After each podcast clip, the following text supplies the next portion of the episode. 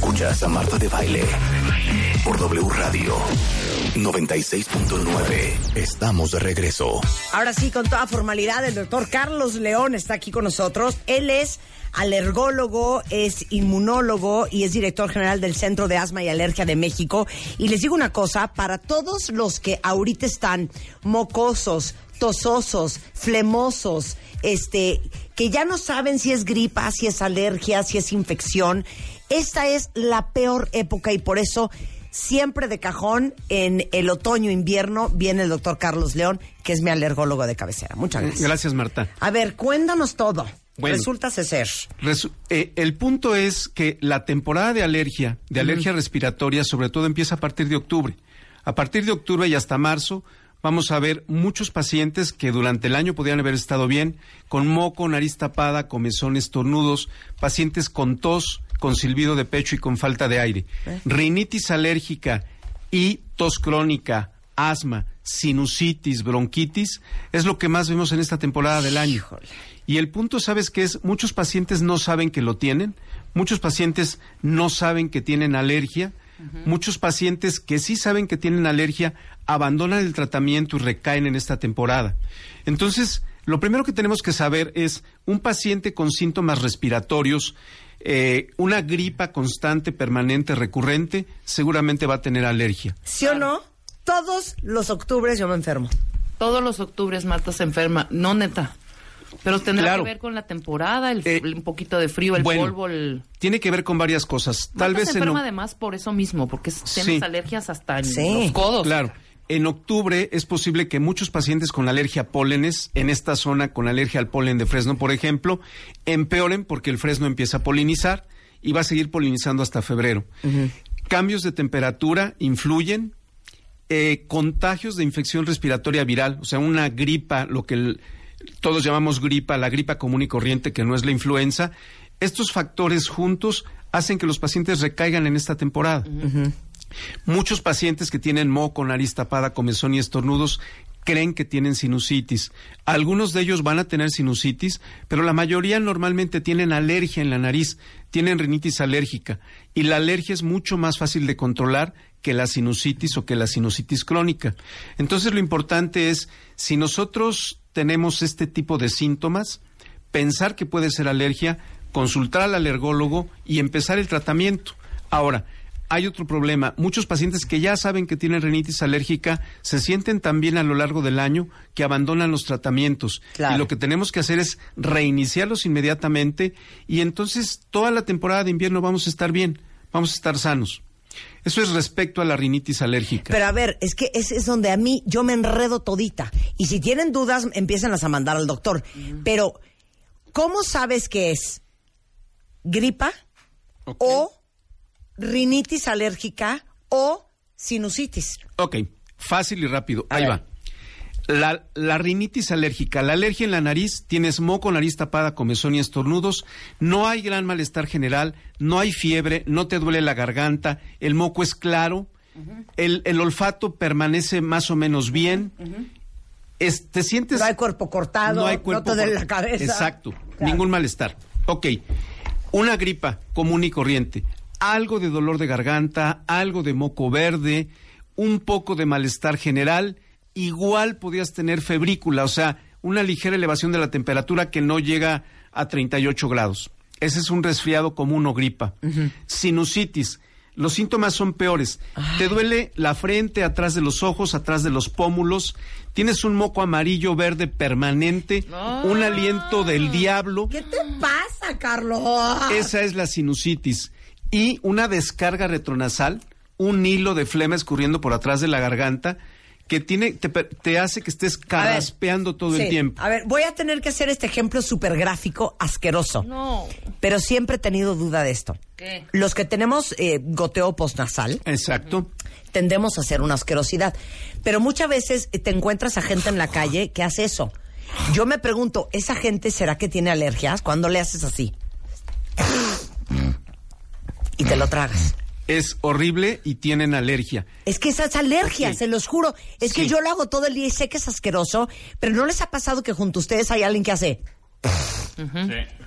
Sí, y hay gente que hasta lo escupe. Yo lo Ah. hago todo el día. Claro, ahora, Pero es eso, es como tratar de juntar, yo Pero sé yo que, creo que tra- se van a vomitar, juntar los mocos, Carlos, para como despejar sí, los senos paranasales. para liberar la nariz, liberar Sí. la garganta, y ese moco está precisamente bajando, escurriendo Claro. de los senos paranasales que están arriba, y todo se junta en la parte trasera de la garganta. Decimos descarga retronasal de moco, goteo Sí. posnasal, y es muy incómodo.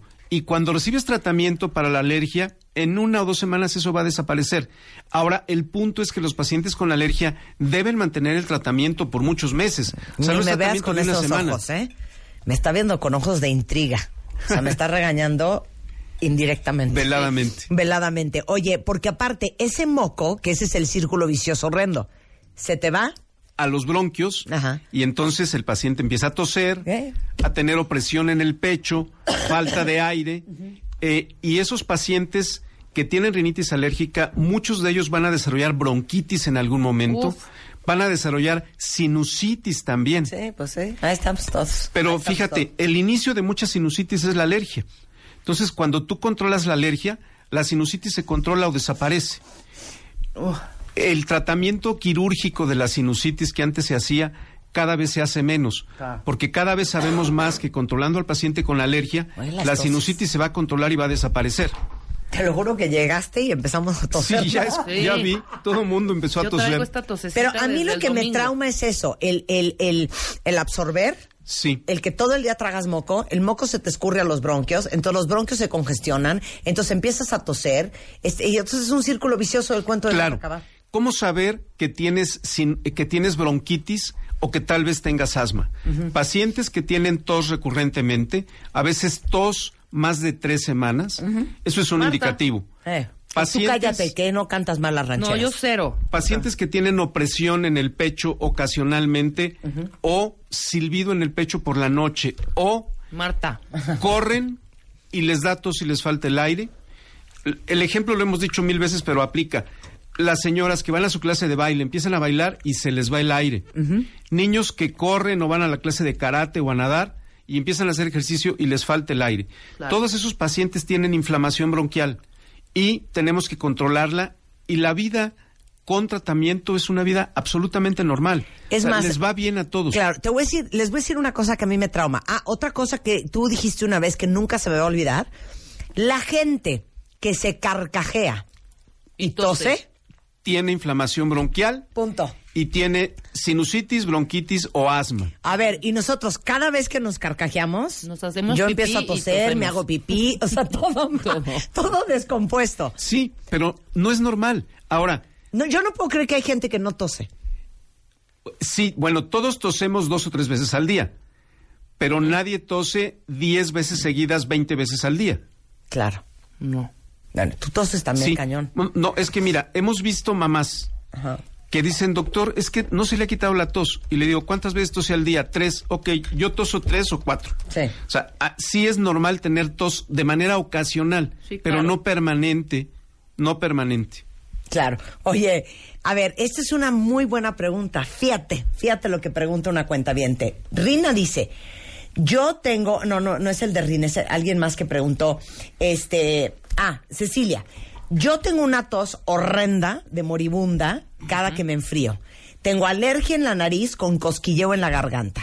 Hay un enredo horrendo, Carlos. Uno no sabe si A, vas al alergólogo, B, vas al neumólogo, C, vas al otorrinolaringólogo. Ok, la verdad es que las tres especialidades te podrían diagnosticar, tratar y controlar.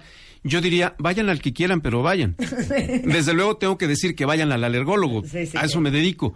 Pero el otorrinolaringólogo y el neumólogo están perfectamente capacitados para, Para tratar hacerlo, esto claro. también. Claro. Sí. Además, trabajamos en equipo con ellos. Claro.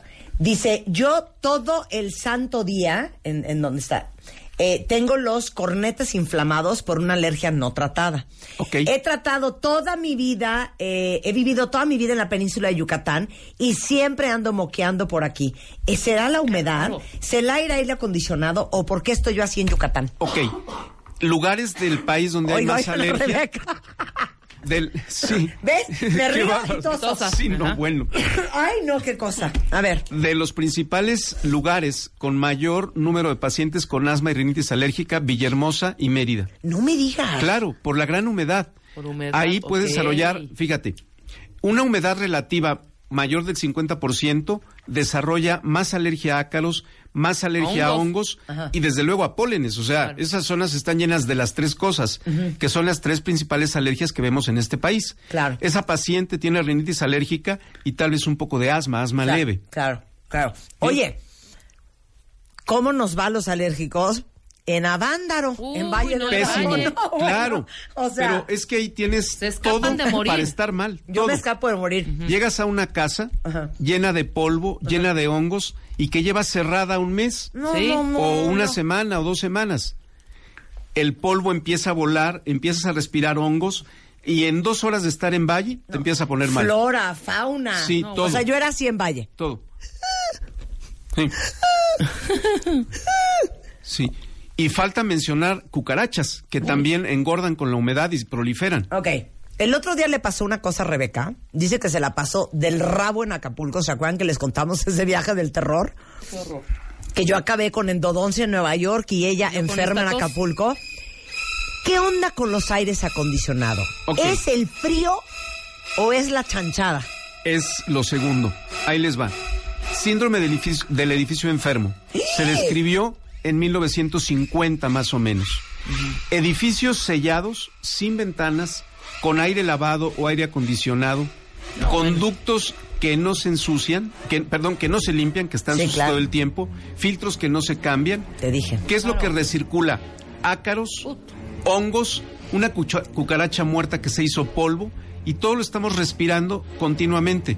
Entonces, hay pacientes que trabajan en ese tipo de edificios inteligentes, modernos, que tienen síntomas, eh, malestar todo el tiempo, siempre en la oficina. Salen de ahí, se sienten bien. Dolor de cabeza, dolor de garganta, algo de moco, algo de tos. Es parte del llamado síndrome del edificio enfermo, que podríamos tenerlo aquí, o en un auditorio, o en cualquier oficina donde haya aire acondicionado. Sí, claro. Aquí. Punto. Más tu alergia, bueno, es para morirse. Y yo creo que los, los del coche, Carlos, los aires tampoco han de ser tan buenos. ¿eh? Sí, porque te dicen cuando llevas el coche a servicio, oiga, son 500 pesos más de, fil- de limpiar los filtros y los ductos. No, no, así déjalo. Sí, exacto. Luego, No, así léjalo. Y nadie lo hace. Y tú otra vez. Muy mal. No, el aire acondicionado en un hotel bajo ninguna circunstancia cuenta bien, te se los digo en serio, ¿eh? Es que uno ya sabe y va y lo prende. O Es sea, que yo ¿para ya- qué fuiste a prender el aire? Siempre hago lo mismo. Es que de veras. Esta hija. vez dormí con el aire. Siempre lo que hago No, es bueno. ¿Cómo te fue? Fatal, Claro. fatal, Sí, fatal. Mira, Escuche, doctor. yo, yo no, no tengo alergia. Yo llego a un hotel en la playa, lo prendo un rato y lo apago la mayor parte del tiempo. Claro. Oye, a ver, otra cosa que les va a trastornar, si pueden, saquen ahorita un espejo, ¿ok? Saquen un espejo o en el celular pongan el selfie camera y véanse la cara. Lo escuchamos, doctor. ¿Qué vamos a ver en la cara? A ver. Ojeras, un pliegue nasal, o sea, se te, se te parte la nariz a la mitad, un pliegue nasal Horizontal. de tanto tallarte. Ah, claro. De- Porque sí, te tallas la nariz, bueno, casi te luxas la nariz porque te tallas, te rascas, te la subes, te la bajas, te pica. Te pica. pliegue.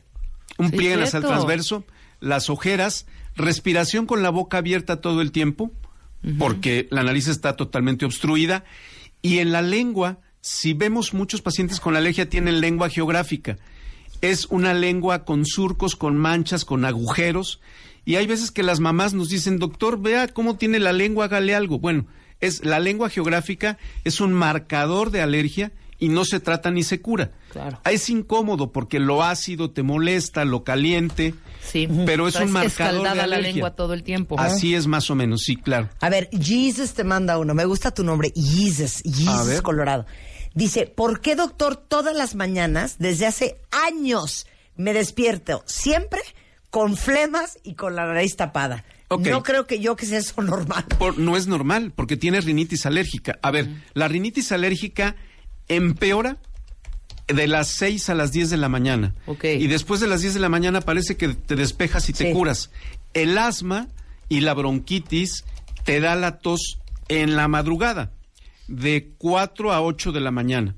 Cualquier paciente que se la pase tosiendo esas horas tiene inflamación bronquial y puede tener asma, bronquitis, sinusitis, porque la sinusitis te da una tos crónica también. El problema de la sinusitis es que te da los síntomas de la rinitis y de la bronquitis al mismo tiempo. Pero todo eso, en cuanto controlas la alergia, mejora notablemente, o sea, de una manera impresionante. Oye, pero dime una cosa, Carlos. Fisio, entonces, Jesus, lo que te queremos decir es que te entiendo perfecto. Yo amanezco, no tienes una idea cómo, así. Este, este es mi, este es mi, mi vía aérea. Sí, no, pero no debe ser. Cañón, O sea, cañón. un, un oído, un hoyo tapado, el otro me entra 3% de aire, me tengo que hacer mi super sinus rinse, me lavo toda la nariz y los senos paranasales, y por ahí de las nueve y media de la mañana, medio que me despejo. Claro, empiezas a estar mejor. Oye, pero dime una cosa. Fisiológicamente, ¿qué es la alergia? O sea, ¿es una respuesta al ¿con qué? Es una respuesta exagerada de las defensas de tu cuerpo ante agentes externos que pueden ser alimentos, pólenes, hongos, ácaros, mascotas. Nosotros tenemos cinco tipos de anticuerpos. Hay un tipo de anticuerpo que se llama IgE. Ese anticuerpo IgE aumenta en los pacientes con alergia. Ese anticuerpo reconoce que te está entrando un polen a la nariz o a los ojos o a los bronquios, lo ataca. Y cuando ataca el polen te causa inflamación de los ojos, de la nariz y de los bronquios. La alergia es una respuesta exagerada de defensa a estímulos externos. Pero esa respuesta Es que, que- pretende ayudarte Ajá. te causa daño Claro. porque te inflama todo. Pero ¿qué es? Entonces, la respuesta es, ¿se te inflaman que los cornetes, los... ¿Qué? Se te inflama la nariz, la mucosa nasal, que es la piel de la nariz por dentro, los cornetes, los ojos, los bronquios, Ajá. el intestino, cuando tienes alergia a la leche, por ejemplo. Se inflama todo lo que se puede inflamar en los órganos que llamamos blanco, que son ojos, nariz, bronquios y tubo digestivo, vamos, estómago, Sí, pues. sí. ¿Y qué? ¿Produces más moco? produces al inflamarse, se produce más moco, se produce engrosamiento de la mucosa y entonces se cierra la nariz, se cierran los bronquios, se inflama el ojo, hay moco que produce tapones y esos tapones producen flemas en todos los bronquios y entonces es una reacción en cadena que se tiene que detener. O sea, hay una reacción, fíjate, esto es algo técnico, pero se vale. Hay una reacción alérgica temprana que empieza en minutos cuando tú te expones al polvo, pero luego viene una reacción alérgica tardía que te puede durar días, semanas, meses o años. Entonces, si tú no bloqueas eso con medicamentos de inmediato, pues la reacción alérgica se va a perpetuar y vas a estar mal toda la vida. Claro. Entonces hay que actuar inmediatamente. Oye, ¿y tú que eres pediatra? Porque normalmente no sé si se han dado cuenta, pero los alergólogos son pediatras. La gran mayoría, bueno, Más hay- bien, los pediatras son sí, alergólogos. hay, es que hay dos escuelas de alergia en México, una de alergia pediátrica que somos la mayoría y una de alergia de adultos también. Claro. Que- ¿Por qué los niños son mocosos? ok, eso Es que ahorita se me ocurrió. Sí. ¿Por qué los niños son mocosos? Toda la vida. ah, porque las enfermedades alérgicas inician en la infancia. Entonces, Pero el niño produce más moco que el adulto. No, no produce más moco. Es más susceptible de tener infección viral respiratoria en los primeros cinco años de vida y eso produce moco. Pero también las alergias, el asma, la sinusitis, la rinitis alérgica empiezan también en los cinco primeros años de vida. Claro. Ya después, además, al niño le ponemos más atención que a un adulto de 40 años. Un adulto de 40 no va al médico. Claro. A los niños eh, les ponemos mucha atención, las mamás, los papás estamos encima de ellos y efectivamente a esa edad se presentan más alergias y por eso es clásico que veamos niños con moco, pero no deberíamos de dejarlos así. Claro. O sea, hay que tratarlos. Oye, ¿eres fan de las vacunas? De sí, claro. Para las alergias. Y ahorita hablamos Soy de fan de las vacunas para las alergias y de las vacunas para prevenir enfermedades respiratorias. O sea, ¿cuál nos, nos deberíamos de poner? todo mundo influenza Ajá. y la vacuna de neumonía. ¿Neta? Hay, claro, hay dos vacunas de neumonía. Una que te dura 5 a 10 años y otra que te dura toda la vida. Ustedes piensen una cosa. eh, Yo tengo 60, ¿ok? ¿De qué, ¿De qué se mueren todos los, la gente famosa mayor de Neumonía. 50, 60, 70 de neumonía? Oye, pero hay una vacuna y te la puedes poner. ¿Por qué no te la pones? Nos vamos a morir todos de algo. pero no te mueras de una enfermedad prevenible por vacunación. ¿Cuál vacuna es entonces? Neumococo Ajá. y Ese es que es Prevenar, ¿no? Sí, Sí, esa claro, es sí. la que te dura toda la Sí, vida. toda la vida. Y hay otra que te dura 10 años. Ajá. Ponte la que sea, pero póntela. Y la vacuna de influenza. Y la vacuna de influenza. Que ahorita es la temporada. Chanfalucas. Además. Chanfalucas. Oigan, les digo una cosa. Este, aquí están de, ya sabes, qué horror. Yo soy adicta a la frin, qué horror. Yo me la vivo con moco en la garganta, qué horror. Yo produzco muchísimo moco. A ver, todo esto es una de cuatro. O rinitis alérgica, o sinusitis, Claro. o bronquitis, o asma, o alergia. es. Una de cinco. Sí, sí, sí. Pero lo que les queremos decir es, por eso es importante que venga Carlos este, seguido al programa, es que esto no se les va a quitar solos. Y no es normal vivir así. Mm. Yo obviamente le hablé a Carlos hace dos semanas ya con un grito en el cielo. Sí, claro. Después de una arrastrada que me metió de ¿dónde está tu antihistamínico? ¿Dónde está tu inhalador? ¿Dónde está no sé qué? ¿Por qué no te has tomado? Y después de que me arrastró, ya ahí voy de salida. Sí, ya vas mejor. pero vas estás con tratamiento. A ver, un mensaje. La calidad de vida con tratamiento es una calidad de vida normal, normal. Si tú usas el tratamiento y no lo interrumpes, vas a vivir no bien, súper bien.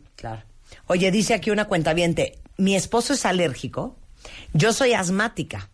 ¿Podemos hacer algo para que nuestro bebé de 11 meses no se vuelva alérgica? No. Y Ok. tiene que 75, ¿no? Eh, Por ciento de probabilidad. los dos. 75% porque los dos son alérgicos. ¿Qué podemos hacer? Que ese bebé reciba seno materno los primeros seis meses de vida, que reciba la menor cantidad posible de alimentación artificial, que vive en un medio ambiente, pues, lo menos contaminado posible, porque ahora encima de las alergias tenemos dos problemas, contaminación ambiental Sí, y cambio climático, que sí existe y que sí tiene mucho que ver. Yo siempre decía, no, ¿saben qué? Vamos a vivirnos ya a Mérida. No, pero en Mérida tampoco podemos No. ir a vivir. Bueno. Oye, y antes de irnos, eh, algo súper importante y tenemos la experiencia también. Aguas, aguas con el árbol de Navidad. Yo creo que de los peores momentos Sí. fue, ¿te acuerdas? ¿Dónde fuiste, Marta y yo? Es que, doctor, fui al mercado de Jamaica. ¡Uta! ¿Y qué hiciste? Pues es que me metí a buscar el árbol de Navidad. ¡Uta! Y en la tarde me puse a colgar el árbol de Navidad y a sacar todas las esferas del sótano que estaban empolvadas. No, No, pues con razón estás en cama. Mala idea, A ver, claro. cuéntame. Ok, ¿qué tienen los árboles de Navidad? Esporas de hongos, pólenes y polvo. Tres cosas que te van a provocar o una crisis de rinitis o una crisis de asma, suponiendo que es natural. Suponiendo que es artificial, te subes al El cuarto ático, donde sí. guardas todo lo, lo que nunca usas, sacas un árbol artificial lleno de polvo, alrededor del árbol todo lleno de polvo, y en ese momento vemos la crisis antes del árbol o después del árbol. 100%. Cuando lo pones o cuando lo quitas, pero de que te da, te da. ¿Y qué tal te parece el mercado de Jamaica Uta. de la Ciudad de México para una persona alérgica? Pues en general mala idea, porque hay muchísima humedad. Ya para, tú también te estás cilindeando y me estás engordando a Yo no mí. sé por qué tú El doctor Carlos León está aquí en la Ciudad de México, en el Centro de Asma y Alergia, el Centro de Asma y Alergia.org. Él es el director general del Centro de Asma y Alergia de México. Eh, ahí les va el teléfono de su consultorio. 55 23 69 73 y 55 43 17 33. Así es. Se los pongo en redes sociales. Les digo una cosa, si nosotros los adultos queremos andar tosiendo, moqueando, sin respirar, así, yo, yo ojos llorosos y, y como quieran, está bien, cada quien. Sí, y los Pero niños. los niños me trauma, porque Claro. muchos de sus hijos lo que tienen es alergias, no pueden respirar, entonces se ponen de malas, irritables, no quieren hacer ejercicio porque se cansan de más y los papás ni en cuenta. Claro, mal rendimiento escolar. Claro. Sí. ¿no?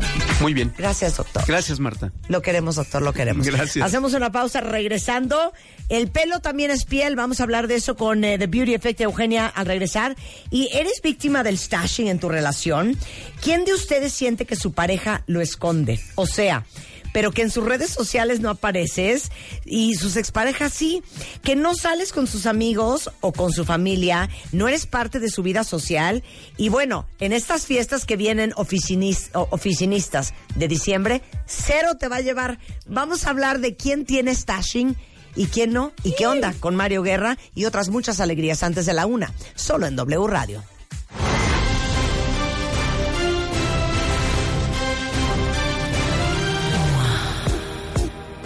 6.523 páginas. 824 artículos, 114 especialistas. Cuatro años. Lo mejor del mundo mundial, internacional, universal, de las primeras 50 ediciones. La MOA de Oro. Una revista de Marta de Baile.